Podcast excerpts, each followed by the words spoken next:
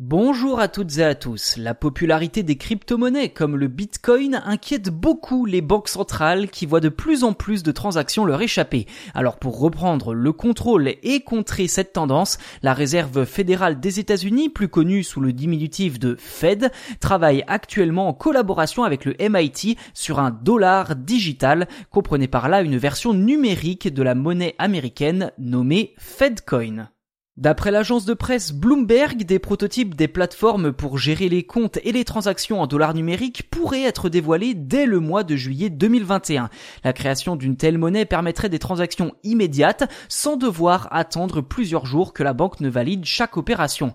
Le même principe que l'argent liquide finalement, mais appliqué à Internet. Et de manière générale, c'est le principe des crypto-monnaies. Ainsi, tous les Américains pourraient avoir un portefeuille numérique même s'ils n'ont pas de compte bancaire. Le responsable du projet, James Kuna, n'a toutefois pas indiqué si le dollar numérique s'appuiera sur le principe de la blockchain, cette technologie utilisée par les autres crypto-monnaies pour garantir des transactions infalsifiables.